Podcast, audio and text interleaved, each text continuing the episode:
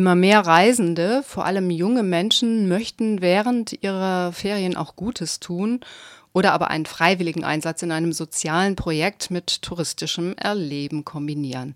In der Wortschöpfung Voluntarism stecken die Begriffe Volunteering und Tourismus, Freiwilligendienste, die mit Reisen und längeren Auslandsaufenthalten verbunden sind, also insbesondere auch in den Ländern des globalen Südens.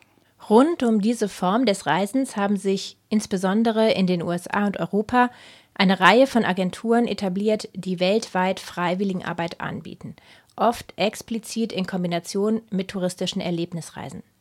Der Voluntarism ist ein recht neues Marktsegment im Tourismusgeschäft mit guten Wachstumsprognosen.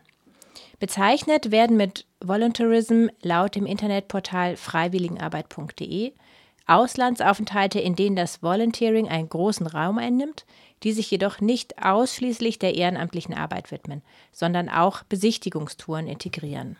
David Clemens, das ist der Gründer der Website www.voluntarism.org in Kalifornien. David Clemens schreibt gegen aufkommende Kritik an und meint, eines sei klar, Voluntarism kann weder die traditionelle Entwicklungszusammenarbeit noch die humanitäre Hilfe ersetzen.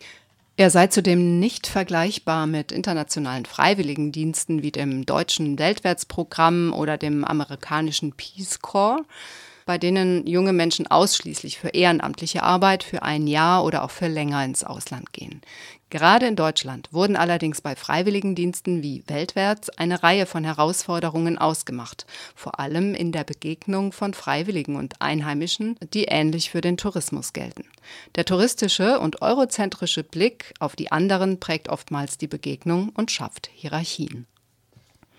Auch wurde Kritik insbesondere dann an Freiwilligendiensten formuliert, wenn Jugendliche aus Europa für begrenzte Zeit in Waisenhäusern mithelfen, etwa in Westafrika oder auch in Kambodscha. Wenn amerikanische College-Studenten und europäische AbiturientInnen dort wochenweise mit AIDS-Waisen oder einfach mit traumatisierten Kindern kuscheln und dann wenige Zeit später auf Nimmerwiedersehen verschwinden. Dann erscheint die Frage legitim, ob auf diese Weise nicht auch psychologische Belastungen für die Kinder entstehen. Doch auch andere Projekte bergen zahlreiche Stolpersteine. Je besser man darauf vorbereitet ist, desto leichter können sie, zumindest teilweise, umgangen werden. Die Beziehung zwischen der gastgebenden Gesellschaft und den Freiwilligen ist jedoch eingebettet in ein größeres Gefüge von ungleich verteilten Privilegien. Nur selten findet eine Reise unter dem Label Voluntarism in die umgekehrte Richtung statt, aus dem globalen Süden in den globalen Norden.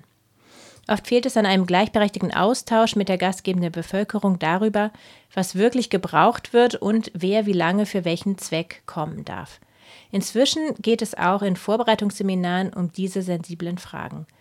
Nicht alle, die vorhatten, einen Freiwilligendienst anzutreten, reisen dann auch aus.